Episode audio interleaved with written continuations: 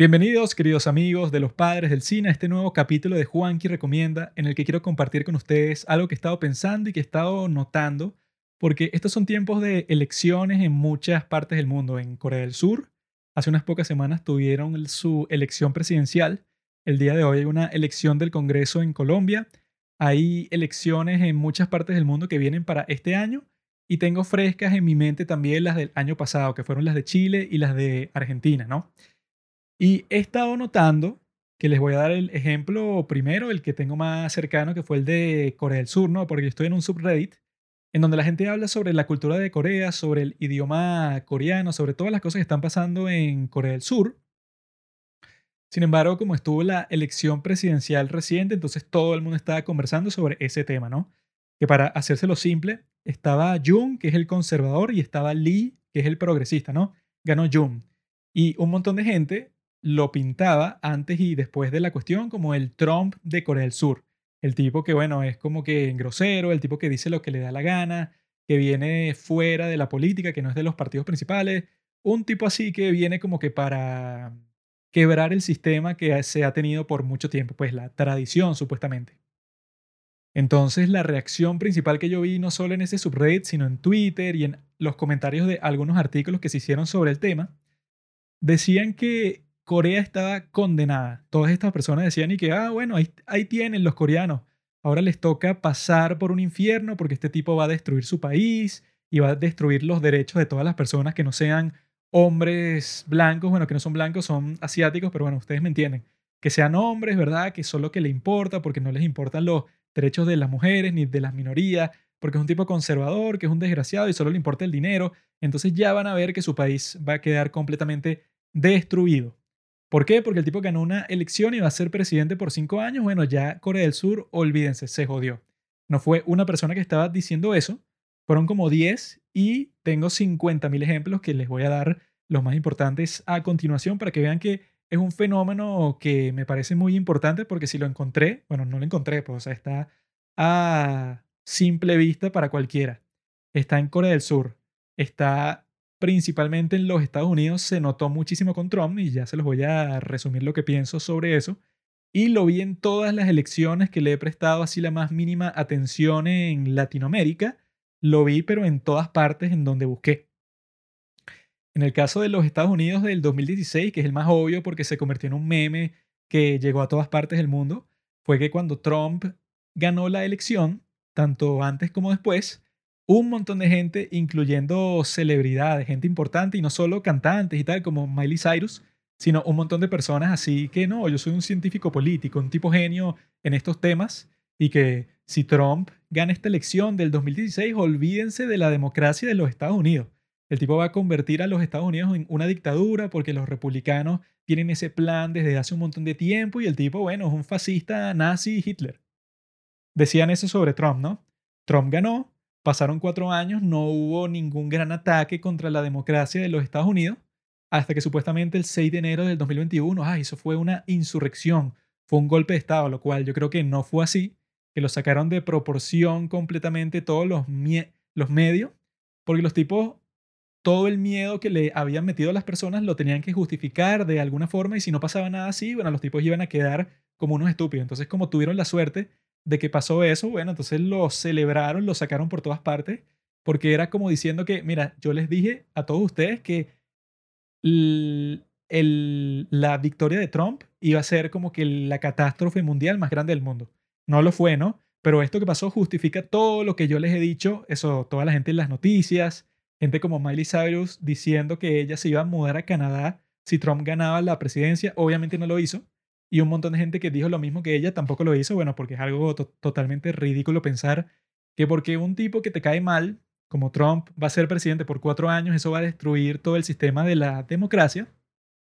Y que al mismo tiempo demostró una gran hipocresía, ¿no? Porque la gente en el 2016, todos los demócratas, que son todos los medios, decían y que no, Trump es un títere, que lo puso ahí Putin. Y la única razón por la que él ganó las elecciones del 2016 fue porque Rusia hizo trampa. No sé cómo lo hizo, y no tengo las pruebas, pero yo sé que fue trampa. De, lo dijeron, bueno, hasta el cansancio, no solo en los medios, sino los políticos del Partido Demócrata también, sobre todo Hillary Clinton, ¿no? O sea, que ella dijo que no, que ella en realidad ganó y Trump está ahí por Putin. cuando Trump se pone a decir todas las estupideces en el, 2020, en el 2021 que él supuestamente ganó y que le hicieron trampa, o sea, que él decía que no, que le cambiaron unos votos en este estado y tal. Obviamente todo eso era mentira y nunca mostró pruebas ni nada. Sin embargo, cuando pasó eso, entonces todos los demócratas que la elección del 2016 habían dicho que la elección fue robada por los rusos, cuando Trump lo dijo, pero del otro lado del pasillo, como, como dicen, del lado de los republicanos, ahí sí eso fue un gran ataque a la democracia lo cual claramente no fue nada extraordinario porque ellos hicieron exactamente lo mismo, yo creo que peor todavía, en el 2017, ¿no? Ese es el ejemplo más famoso de todos porque es el que la gente más le presta atención porque las elecciones en los Estados Unidos siempre son las que, bueno, tienen estos presupuestos gigantes de marketing y de propaganda que se hacen en todas partes y bueno, obviamente que es la que la gente le presta más atención, ¿no?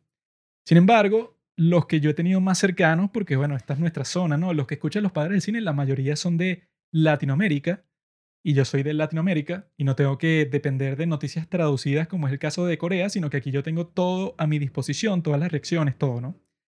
Y el ejemplo principal que tengo en mi mente fue el del año pasado, las elecciones de Chile, de las cuales no puedo dar así como que mi gran opinión informada ni nada, porque yo traté de investigar un poco sobre la política de Chile, ¿no?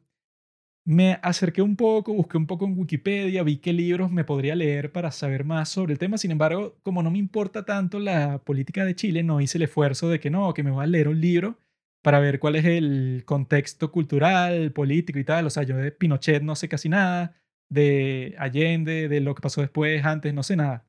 Entonces no puedo dar como que una opinión muy informada y además de eso, cuando traté de informarme de lo contemporáneo, cualquier vocero pues de estos partidos que estaban para esas elecciones presidenciales se expresaban de una forma como que tan de internet y tan contemporánea y tan eso liberal así de izquierda que tienen todas estas palabras. Así que, que nosotros somos el partido por la intersección de los derechos LGBTIQ y el patriarcado capitalista neoliberal lo vamos a destruir porque eso nos hace, nos pone estas cadenas económicas que no nos dejan salir de la explotación de la plusvalía que Carlos Marx, los tipos, bueno, o sea, para explicarte lo que quieren decirte, muestran, utilizan todo este tipo de palabras que, bueno, que oscurecen lo que quieren decir, el discurso, porque están cargadas conceptualmente de una manera increíble, ¿no? Son palabras pesadas así, que no, bueno, que la teoría de Marx y la plusvalía y todo, todo, todo, o sea, una forma que, bueno, no iba a poner el esfuerzo para meterme en ese mundo.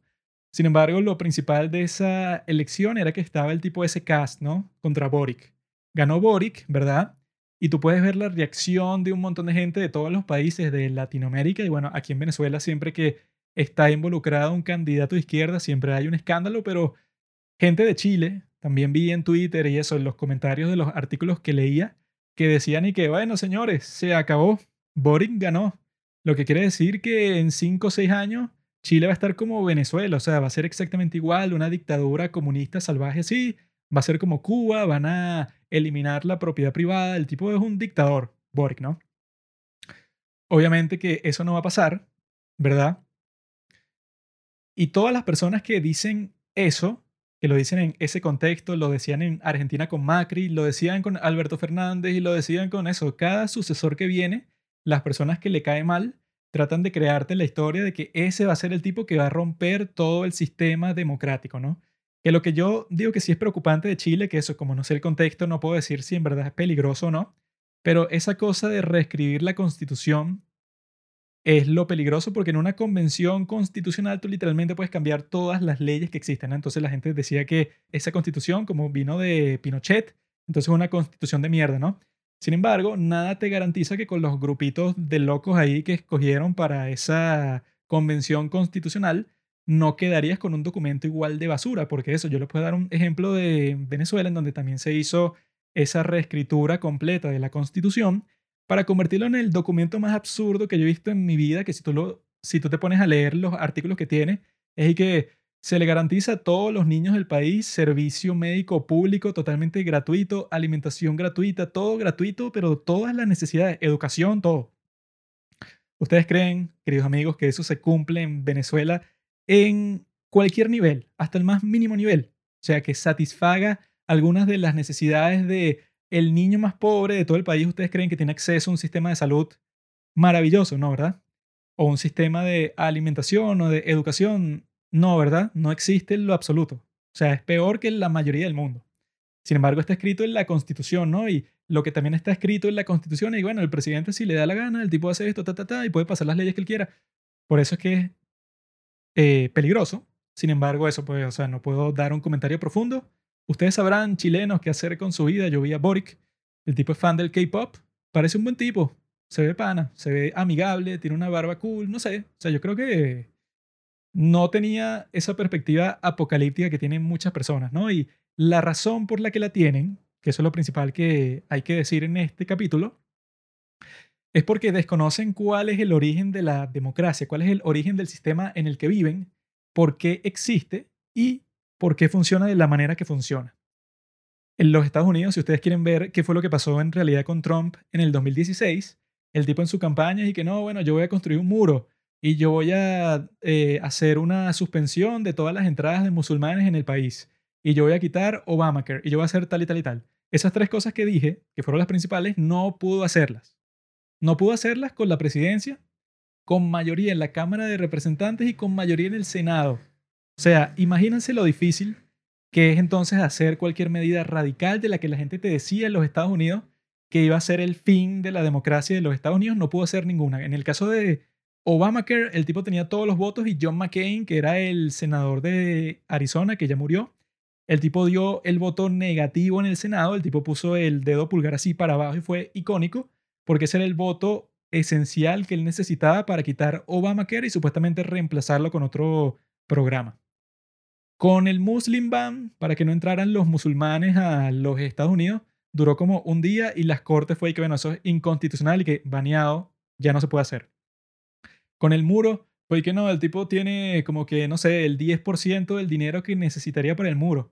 Y él construyó una parte y no del diseño que él quería porque era muy caro y ya, y fin, o sea, no fue el muro épico en toda la frontera que eso pues era el eslogan principal de campaña, Build the Wall.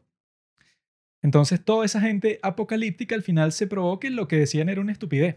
Y que eso es verdad tanto en los Estados Unidos como en Corea del Sur, tanto en Latinoamérica. O sea, tú puedes decir que, no, bueno, que eso, que Boric, el tipo en su periodo que tiene, bueno, el tipo va, no sé, quitar el derecho de propiedad y el tipo va a quitar el capitalismo y va a poner socialismo y no sé de dónde va a sacar el dinero para pagar 10 mil dólares a cada viejito para que tenga su pensión y eso va a desequilibrar toda la economía. Bueno, eso no funciona así y les puedo dar un ejemplo totalmente concreto. Pues, o sea, si tú en tu país tienes un congreso que consiste en que tienes la Cámara de Representantes y tienes el Senado, que son casi todos los congresos de Latinoamérica, ¿no? Eso está diseñado de esa forma para que sea más difícil pasar la ley que tú quieres pasar. Porque el principio democrático a través del cual fue fundada la República Democrática, que fue la original en nuestro mundo el día de hoy, que fue los Estados Unidos, el punto era que si alguien tiene el 51% de los votos a favor de cualquier política, sea cual sea. El punto es que la naturaleza humana, nosotros estamos programados como seres pensantes a pensar que no, bueno, lo que yo quiero hacer es lo correcto. Y el que se opone a mí, bueno, es un tonto que no sabe nada, pues, o sea, no tenemos como que el instinto como que para complementarnos, pues, o sea, para hacer un compromiso, para considerar la perspectiva del otro, o sea, nosotros si nos dejan sin ningún control, lo que vamos a hacer es que yo diga que, bueno, yo tengo el 51% de los votos, te jodiste, pasé la ley, fuera. Entonces, este sistema está construido para que así tú tengas los votos, ponte en la Cámara de Representantes y no los tienes en el Senado. Entonces, bueno, ahí estás obligado a considerar la perspectiva del otro, a meterle unas enmiendas a tu ley para que no haga todas las cosas que tú querías que hiciera originalmente, pero que reciba los votos que necesitas. ¿Por qué funciona así? porque los tipos que escribieron la Constitución de los Estados Unidos en 1787, que fue la constitución que usaron de fundamento todas las repúblicas democráticas del día de hoy, todas, que eso le puede doler a los maricones comunistas de la audiencia, que bueno, deben haber unos cuantos por ahí, o sea, no quisiera que hubieran, pero siempre hay ratas en el ático, ¿no?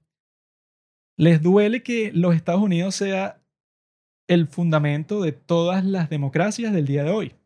Y lo que pasó fue que en 1787 estos grandes hombres, los padres fundadores de los Estados Unidos, que en mi opinión, bueno, son superiores en todo sentido a Marx, que es el ídolo de tantos latinoamericanos que se ponen su franelita del Che como unos retrasados, Cuando los tipos de los Estados Unidos, gente como Alexander Hamilton, gente como George Washington, los tipos lucharon la guerra contra Inglaterra. Los vencieron, estuvieron a punto de morir un montón de veces, crearon el país más próspero en toda la historia del mundo, crearon el mejor sistema de gobierno que se ha creado en toda la historia, eran unos genios y mi fuente principal para este capítulo son los Federalist Papers escritos por Alexander Hamilton, James Madison y John Jay, en donde los tipos en 1787, como ya habían escrito la, Constitución de los Estados Unidos en la Convención Constitucional, los tipos sacaron 85 ensayos para convencer a las personas que tenían que ratificarla, ¿verdad? En la Convención de Ratificación, que tenía que ser unánime. Todos los estados de los Estados Unidos, que eran 13, tenían que estar de acuerdo todos sí o sí para que la Constitución estuviera vigente. Entonces, bueno, eso comenzó el proceso deliberativo más importante de toda la historia humana, porque ese fue el documento que fundó lo que hoy conocemos como el país más poderoso del mundo y de toda la historia. Eso fue el hito, ¿verdad? Que fue lo que posibilitó que en todas partes del mundo existan democracias liberales republicanas. Porque el punto de todo su sistema y lo que lo hace superior a todos los otros sistemas del mundo, que es lo que explica Antonin Scalia, que es uno de los jueces de la Corte Suprema de los Estados Unidos, más icónicos de su historia, es que a diferencia de todos los otros sistemas republicanos que existen, como el de Inglaterra, que tienen primer ministro y eso, el de los Estados Unidos está diseñado para que el conflicto sea constante, para lo, para lo que llaman gridlock, que la traducción debe ser algo así como que impasse, pues, o sea, como que siempre hay un obstáculo en el camino entre tú y el éxito legislativo, pues en lograr tu objetivo como político. Porque eso, en los demás países, en sitios como Inglaterra, que tienen su primer ministro, como en Francia, como en Italia, que el Senado es honorífico, que no tiene poder. O sea, que está ahí como que para servir como que la segunda revisión que le hacen a la ley, pero los tipos no pueden pasar sus propias leyes. Como el Senado de los Estados Unidos sí puede hacerlo. En los Estados Unidos eso pues tienen la Cámara de Representantes y el Senado que están en constante colaboración, pero también en constante conflicto porque tienen intereses distintos, son elegidos de forma distinta, porque hay dos senadores por cada estado de los Estados Unidos, mientras que los miembros de la Cámara de los Representantes es proporcional a la población de ese estado.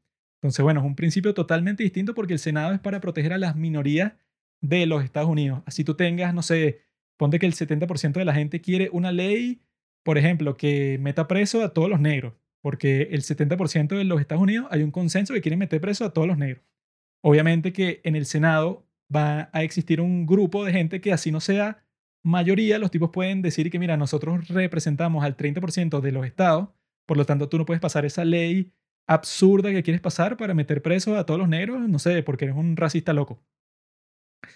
De esa forma protege a todas las minorías en casos de mucha menor escala, porque yo di el ejemplo más exagerado de todo el mundo, pero lo, que pasa en la práctica es eso, pues, o sea, que tienes constantemente ese conflicto en crear, ah, bueno, sí, tú tienes la mayoría que tú dices que tienes, tienes el 51% contigo, pero eso no significa que tú me puedas forzar a mí, que soy parte del 49%, a hacer nada.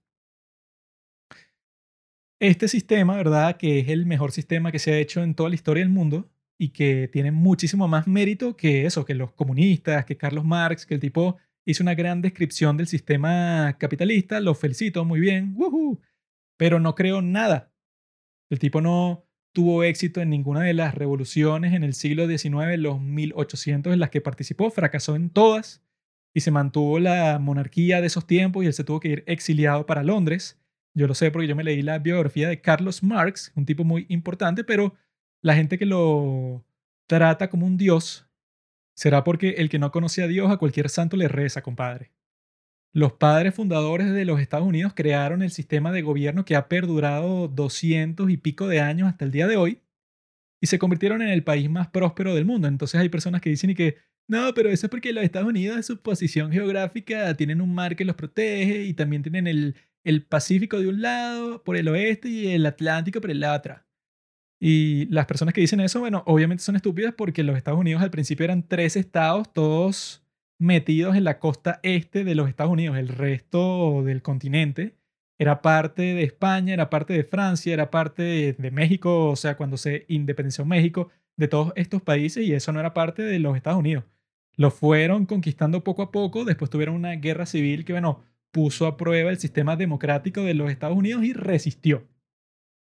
Por eso es el mejor sistema de toda la historia y por eso es que en el siglo XX se convirtió en la regla en todas partes del mundo. O sea, por su parte, ciertos países llegaron al punto que crearon su propia democracia por su propio espíritu. Pues, o sea, ellos tenían, como tienen todos los seres humanos, tienen el instinto de ser libres.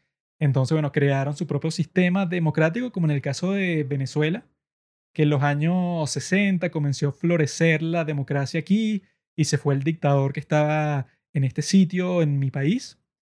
Y luego se fue a la mierda a principios del siglo XXI porque, bueno, un montón de hechos que son como que muy largos para conversar aquí, ¿no? Pero el punto es que en todas partes del mundo en el siglo XX se convirtió en la regla que tu país fuera una república democrática, ¿no?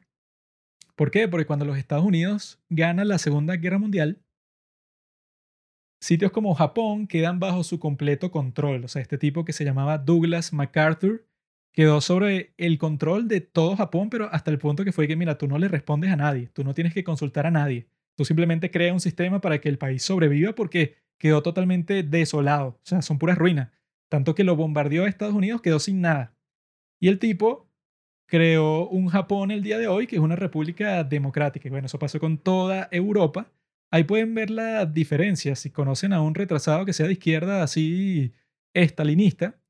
¿Qué hizo la Unión Soviética cuando tomó el control de Europa del Este? Bueno, lo volvió una basura tiránica que toda la gente quería escapar de ahí y no tenían, eh, y no tenían permitido escapar. Mientras los Estados Unidos, toda la parte que tenían control, o sea, Francia, Alemania, Bélgica, todos esos sitios, simplemente les dije que, bueno, tengan una democracia y chao, yo me voy a mi país. Ay, los grandes Estados Unidos. Pero el punto es este, amigos. Aquí tengo una cita, ¿verdad? Del ensayo número 51, que es parte de esos Federalist Papers, que ilustra qué era lo que ellos estaban pensando con respecto a cómo fundar un sistema de gobierno, porque lo que te dicen al principio, Alexander Hamilton, es que esta es como que la prueba, pues el experimento para ver si los seres humanos pueden construir unos sistemas que los liberen, no unos sistemas que los esclavicen como ha sido en toda la historia con la monarquía y el feudalismo y todo eso, esa era la prueba para ver si los seres humanos en realidad pueden gobernarse a sí mismos y crear lo que tenemos el día de hoy, que es eso, el mejor momento para nacer en toda la historia, si lo comparas con cualquier otro momento, es este. Entonces, le cito de ese ensayo escrito por James Madison, cito, si los hombres fueran ángeles, un gobierno no sería necesario. Si los ángeles fueran a gobernar a los hombres, no serían necesarios para un gobierno controles externos ni internos. Al estructurar un gobierno que será administrado por hombres sobre hombres, la gran dificultad radica en esto. Primero hay que posibilitar el control del gobierno sobre los gobernados, para luego obligarlo a controlarse a sí mismo.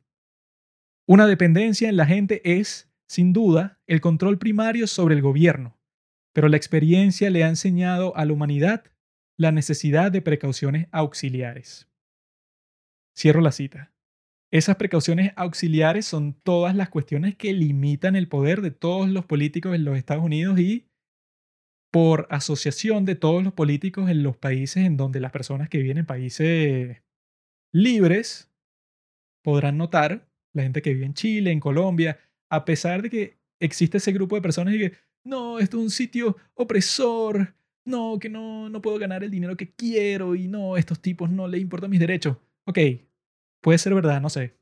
Cada caso es distinto. Sin embargo, amigo, tienes que apreciar el hecho de que vives en un país que es libre. Que es libre en el sentido de que tú puedes ir a votar y que sabes que eso tiene una influencia en el mundo, que es siempre la actitud más fácil de todas es ser cínico. Es, es, decir que, ¿para qué vas a votar? Eso no cambia nada tú te quedas en tu casa no importa, porque todos los políticos son corruptos, todos son unos sucios y el cambio es imposible y bla, bla, bla. Las personas que dicen eso son las personas que como tienen unas expectativas que no se corresponden con cuál es el verdadero objetivo y cuál es el verdadero diseño de una república democrática, piensan que si eligen a fulanito y fulanito no mejora la vida de todas las personas de todo el país considerablemente en cuatro años, entonces la democracia no funciona. Esa es la forma en que te deprimes y dejas de crear, dejas de crear, no, dejas de creer en el sistema. porque dices que no, bueno, yo voté por fulanito y resulta que han pasado cuatro años y mira, él intentó pasar la ley de resorte y no pasó. Intentó pasar la ley de las pensiones y no pasó. Intentó...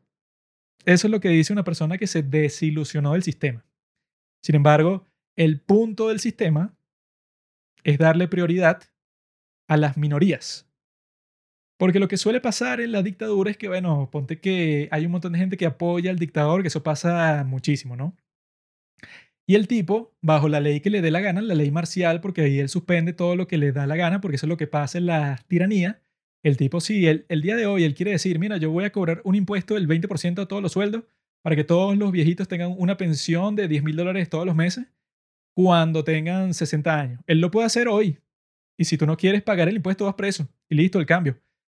Y esa es la forma más miserable en que se pueden comportar los seres humanos. Entonces, como la tiranía es tan desgraciada que de un día para otro te puede destruir la vida, o sea, ponte que tú eres, no sé, como le ha pasado a tantas personas alrededor del mundo en las tiranías, pues eres un artista famoso o eres un hombre de negocios famoso y dices algo contra la tiranía, que eso ha pasado en China 10 mil millones de veces. Dices eso y te, desaparecen y nadie te quiere contratar, nadie quiere asistir a tus presentaciones porque nadie quiere asociarse contigo. Te cancelaron completamente y no tuvieron ni que matarte o torturarte, o quizás sí te torturaron, pero por diversión y ya. Tienen el poder de hacer algo así totalmente monstruoso.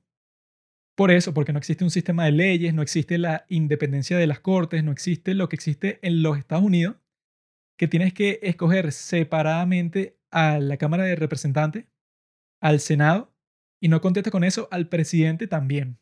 Porque en el caso de Inglaterra, si a la legislación, si al Parlamento no le gusta el primer ministro, lo cambia y hacen un voto de no confianza y él se va.